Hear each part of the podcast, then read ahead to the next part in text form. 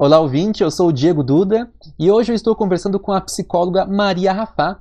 O Papo Talento de hoje fala sobre redes sociais, ansiedade e sobre como prevenir o excesso de uso das redes sociais por parte das crianças, adolescentes e, por que não, da gente também. Fica ligado, o papo está muito bom.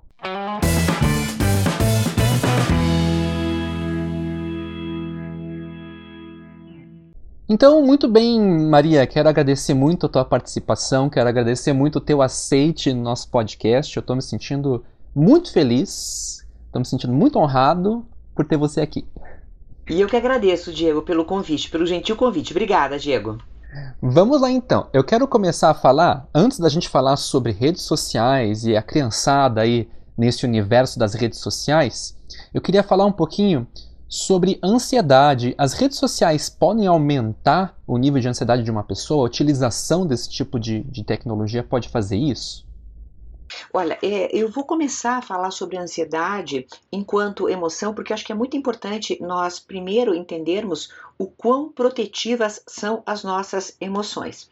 É, na história humana, eu não vou fazer um Discovery Channel aqui, fazer um semi-Discovery Channel, né? Mas na história humana, é, nós, antes de termos o lobo frontal, que é, seria um centro de raciocínio nosso, que surgiu quando a mandíbula diminuiu, quando o cérebro aumentou, etc. Mas antes disso, nós viemos equipados, digamos, de fábrica, com mecanismos protetivos.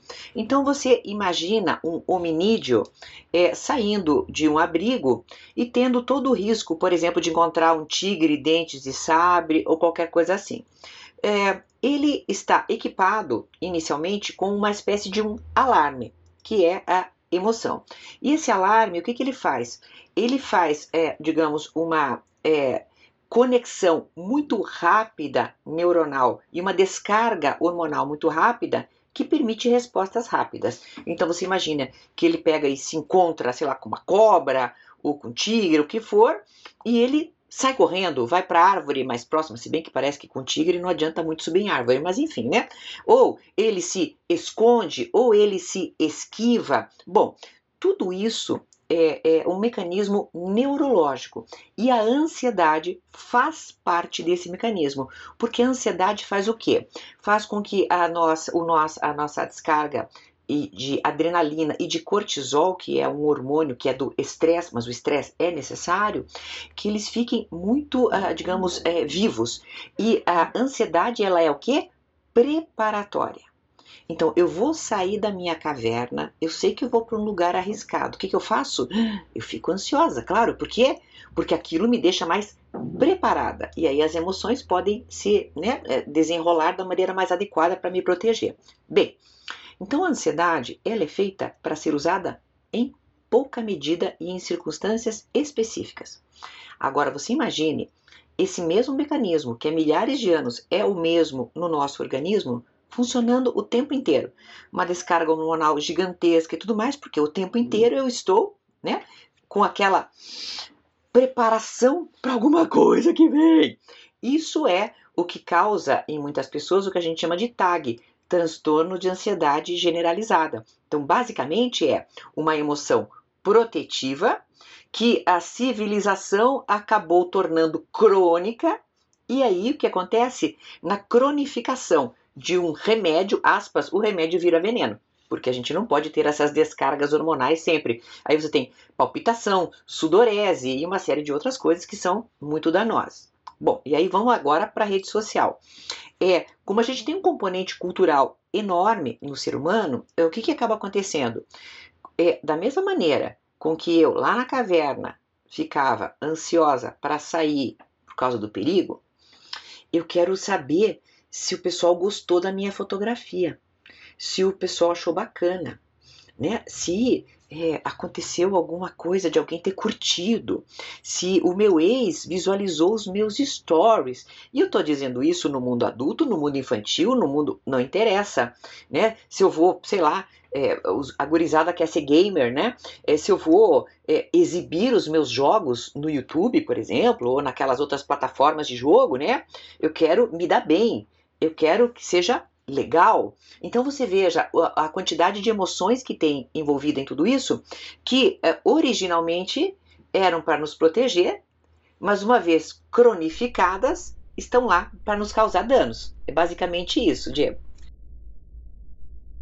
Sim, eu, eu até fiz uma pesquisa, te mandei ontem aí, que o Brasil, em uma pesquisa de 2019, da Global Wind, Global Wind Index, que o Brasil é o segundo país no mundo que mais fica em rede social, né? Perdemos só para a Finlândia, mas eu acho que nessa pandemia talvez a gente tenha vencido a Finlândia. Aí pode ser, não sei, tem que atualizar.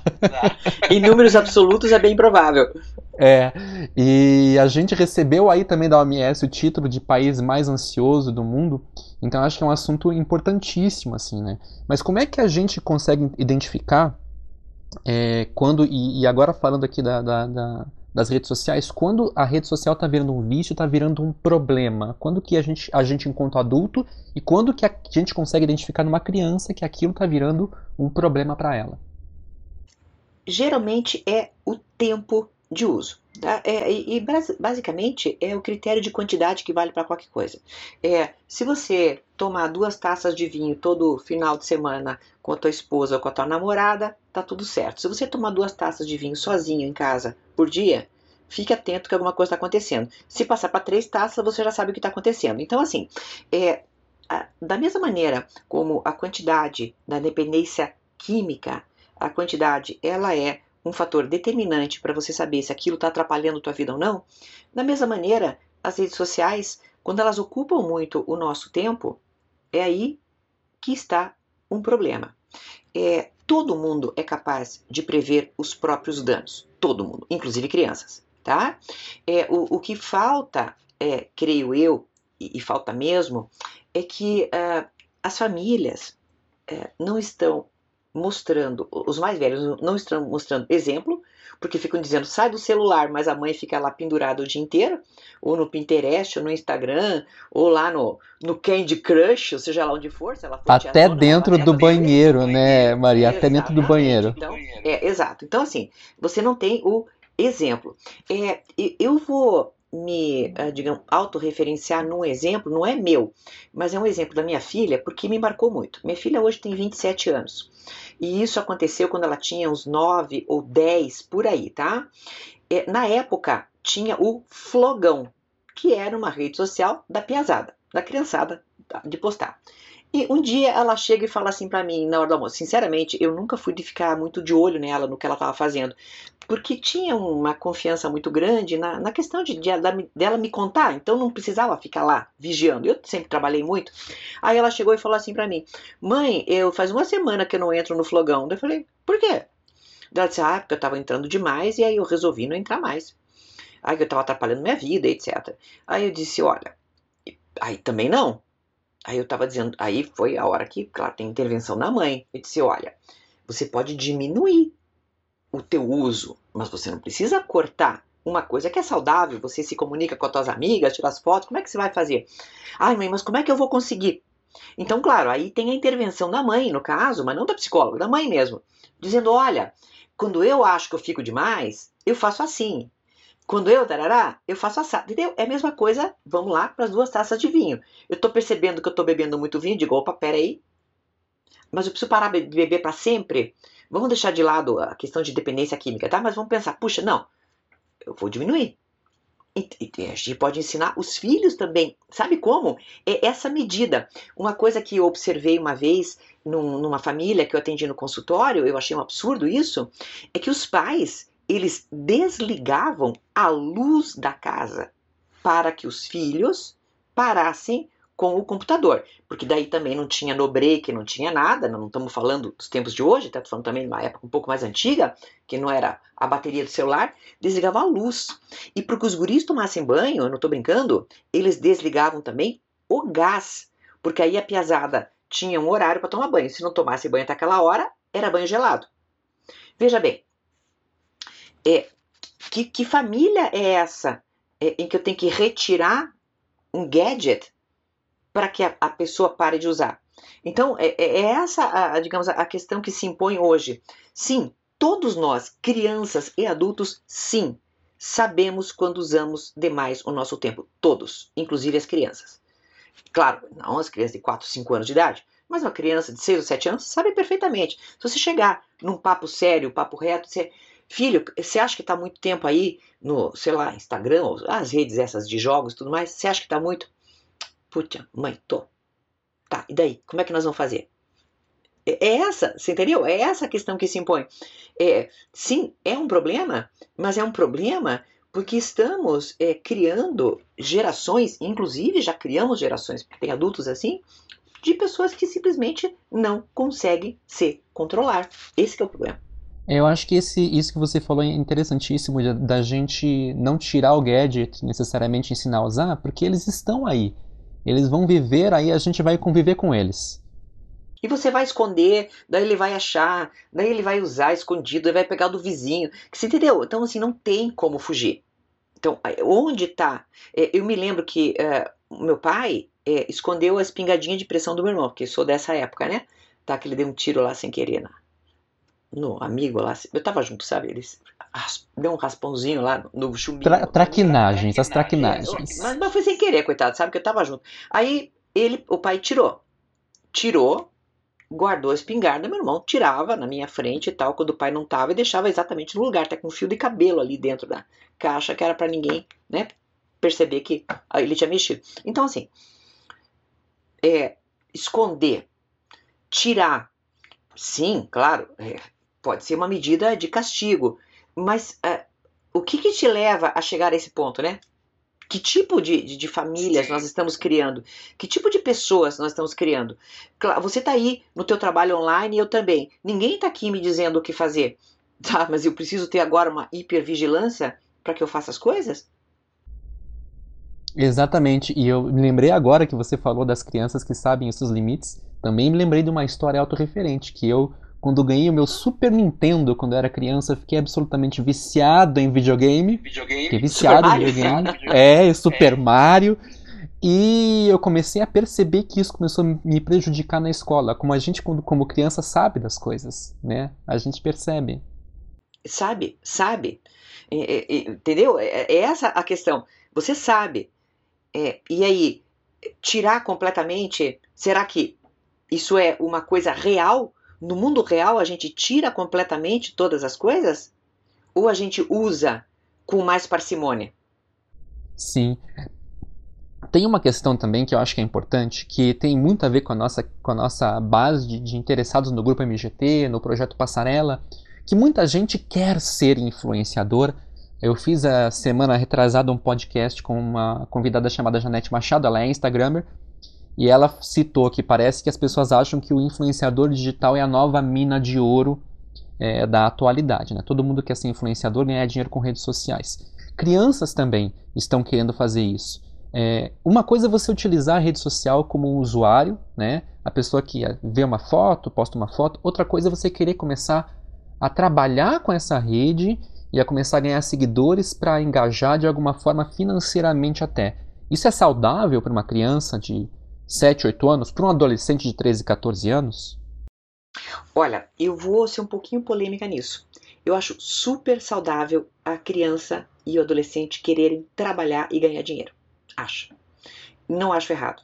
É, eu, sinceramente, prefiro né, ter pessoas é, ao meu redor que sejam empenhadas em algo, com algum objetivo, do que completamente descompromissadas. Vírgula. Mas aí vem a coisa. Né? Não é bem o influenciador digital que está ganhando dinheiro hoje. Quem ganha dinheiro é quem vende infoproduto. A Maria não ganha dinheiro com shampoo para cabelo cinza. Ninguém está interessado nisso. Mas as pessoas compram o meu curso, entendeu? Porque eu faço o infoproduto. Então veja, é, como eu assisto muitos desses cursos de marketing digital, muitos deles são ministrados por uma criançada que podia ser meu filho. Tem, eu assisti esses dias um curso inteiro super bom de um menino que tem 25 anos. A maioria tem entre 25 e 30 anos, esses meus professores dos cursos digitais. E todos eles têm em comum o fato de desde cedo quererem trabalhar e terem um esforço grande. Então veja, você tem um filho que gostaria muito de estar nas redes sociais como influencer. Tá. Então vamos tentar mostrar para ele o que, que é ser influencer, o que, que ele pode fazer na rede social, Que empenho ele pode ter? Sim, por que não? Porque eu, sei lá, se fosse meu caso, né? É, com um filho pequeno. Hoje eu tenho uma filha grande, mas a minha filha também vive de redes sociais, porque minha filha é médica e a maior parte dos pacientes dela vem das redes sociais. Então, assim, eu não posso falar nada. Mas, enfim, mas se ela fosse pequena ainda, sabe o que eu faria? Eu daria de presente para ela um curso de marketing digital. Daria mesmo. Sinceramente. Mas para aprender a trabalhar. É, eu não acho mais, sabe, que o conhecimento está só na academia. Eu acho que o conhecimento tem em vários lugares. Mas uh, você está entendendo o que eu quero dizer? Orientar nossos filhos para tal. Não assim ter um filho jogando. Como é que é? O que é aquilo que eles jogam? Ah, LOL, que eles jogam um monte, né? Tá. Então, Muito. Então, então como um menino, um menino aí de cerca, sei lá, de 9, 10 anos, que eu conheci. E aí o menininho queria ser o campeão do LOL lá do mundo. Mas o ranking dele era super baixo, entendeu? Então, assim, não é engraçadinho um gurizinho que não sabe jogar querer ser campeão de LOL. Mas, puxa, por que, que eu não posso estimular meu filho a fazer um curso de robótica, a fazer um curso de programação digital, então, já que ele gosta? Você está entendendo o que eu quero dizer? Sabe, Diego, é, assim, eu vou ser um pouco polêmica na minha resposta, porque, assim, eu, eu não creio que nós possamos frear os nossos filhos tanto. Mas nós podemos dizer que dentro daquele mundo que este filho pretende, há sim uma condição, mas para quem está preparado.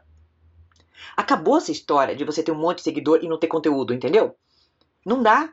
Você, tem um monte de seguidor, sei lá, tem gente que tem milhões de seguidores, mas não tem conteúdo. E as marcas já não querem mais isso. As marcas querem alguém que tenha conteúdo. Então, como é que eu vou produzir esse conteúdo?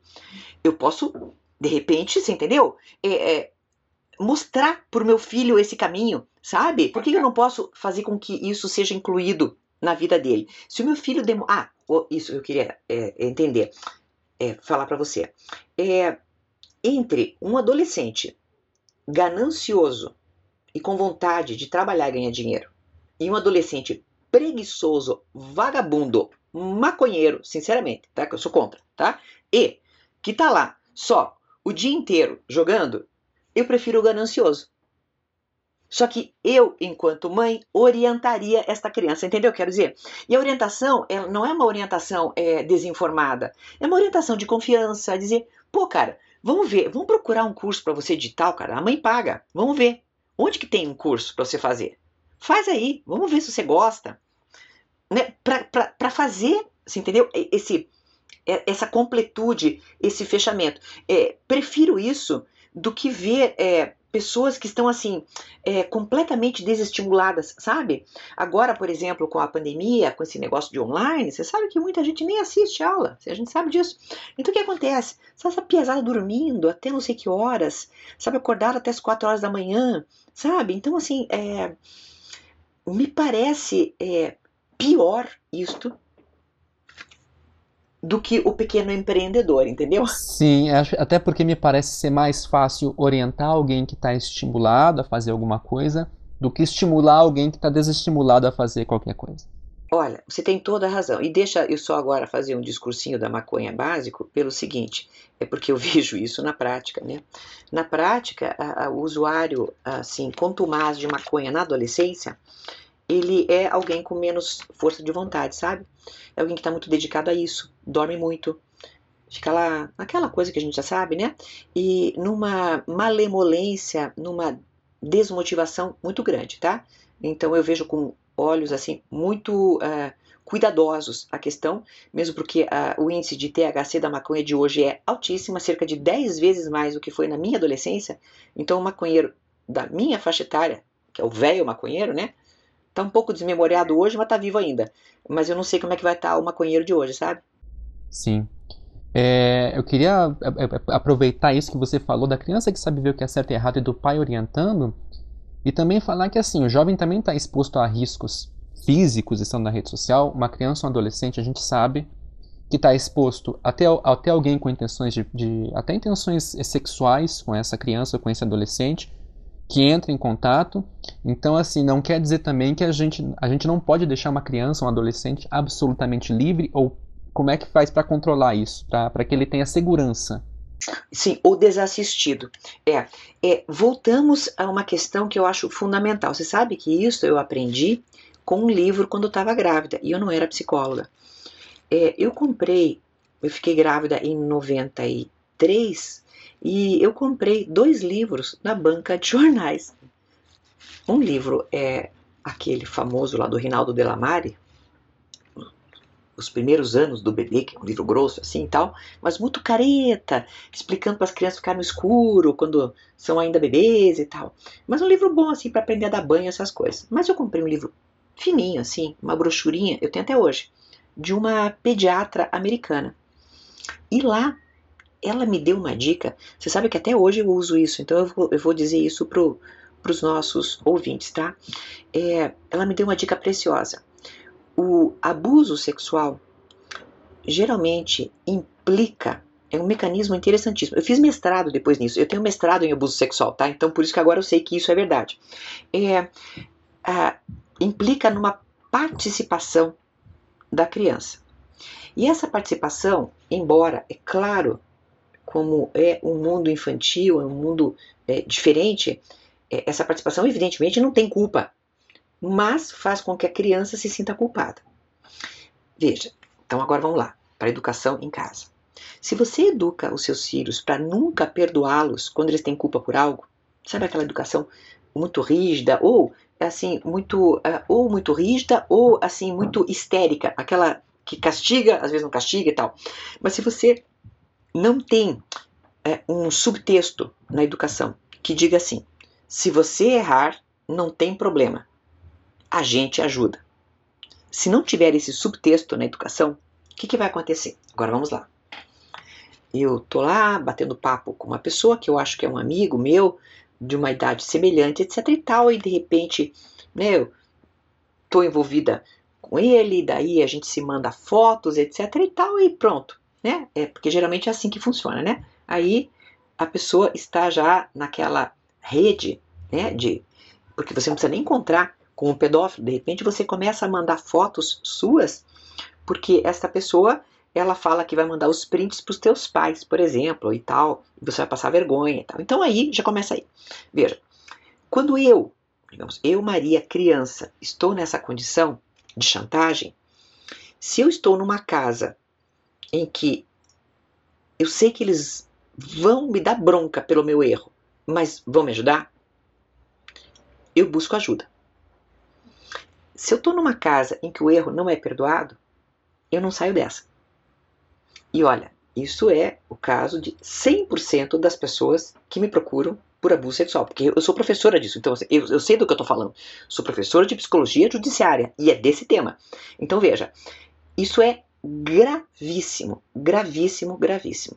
Então, sabe, Diego, vem lá de trás daquele livro que eu aprendi, mas que isso aí é verdadeiro até hoje, o fato de você é fazer o teu filho ou tua filha compreender que mesmo que ele ou ela errem, que você está lá para ajudar. E aí sim você consegue né, ter esta condição de ajudar. Porque, claro, temos mecanismos de controle parental, claro que nós temos muitos mecanismos de controle de, de tela, de computador e tudo mais. Mas como a gente já falou, é, é a mesma coisa que pedir para o vento não ventar e para a chuva não chover. Você não consegue controlar 100%. Então, é, a, vem muito de você confiar na capacidade crítica do teu filho e a capacidade do teu filho também de pedir ajuda para você. Porque, claro, se ele se vê nessa condição de desta chantagem, porque isso acontece, tá? Porque eu, eu conheço um caso em que isso aconteceu, exatamente como eu estou te contando. Então, o que, que acontece? É, se, se, a pessoa está nessa, nessa chantagem, claro que ela sabe que ela está numa fria. Mas o que, que ela impede ela de pedir ajuda para os pais? Porque ela acha que os pais vão trucidar. Porque já me avisaram que não era para fazer, eu fiz e olha lá. Ou seja, uma educação acolhedora da família faz toda a diferença. Sim, e sabe como é que faz isso? É, não na teoria, na prática. Teu filho errou um dia, sei lá, não fez lição da escola, não sei o quê, aquelas coisas básicas assim, bem, né? Você pega, dá uma chamada e fala, ó, mas vamos, vamos ver. Dessa vez a mãe entende, porque também, quem diz que eu nunca deixei de fazer lição na vida. Mas vamos se aprumar. Entendeu o que eu quero dizer? É, você vai mostrando na prática que dá para dar umas erradas e que você está lá para aquilo que for necessário. Muito bom. Nossa, eu acho que esse, essa resposta é incrível até para porque a gente finaliza, finaliza o papo, já estamos quase meia hora conversando. Nossa, passa tempo. É, uma passa muito rápido o tempo. Com uma mensagem que eu acho que é importantíssima para os ouvintes, especialmente porque esse podcast vai muito para os pais, né? E uma mensagem de, de, de, a melhor forma de prevenir qualquer problema de rede social ou outros problemas é, é uma educação acolhedora. E eu, como pessoa formada em educação, adoro ouvir esse tipo de resposta. Ah, que bacana, que bacana, porque claro, vai ao encontro daquilo tudo que vocês também propugnam, né, na pedagogia. É isso exatamente, né? A gente tem que acolher o erro também. Exatamente, exatamente. A gente que trabalha com, com crianças que querem ser atores e, e modelos, às vezes a gente vê uma criança fazendo uma cena e antes dela fazer uma cena ela já está chorando, tremendo, é, se desesperando. E geralmente meninas, é muito interessante ver como as meninas têm mais preocupação com o erro do que os meninos, do que a gente tem visto. E, e, e, a gente geralmente vê essa cobrança. É a menina que é muito cobrada, é a menina que está com aquilo na cabeça, a falha vai ser um problema muito sério. E como quando a educação é acolhedora e os pais abraçam esse erro, antes de entrar ela já está bem. Né? Então tem muito a ver. Sim.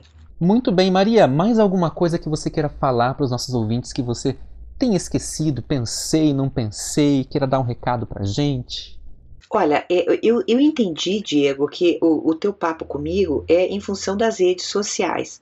Mas eu não quero deixar de falar. Eu até deixei aqui o livrinho aberto aqui do meu lado para te mostrar, inclusive, né, porque o pessoal do podcast eles vão ouvir, né? Mas eu estou te mostrando Sim. porque a gente está no Zoom. Então, veja bem, é, o Manual Diagnóstico Estatístico de Transtornos Mentais, que a gente chama de DSM, tá?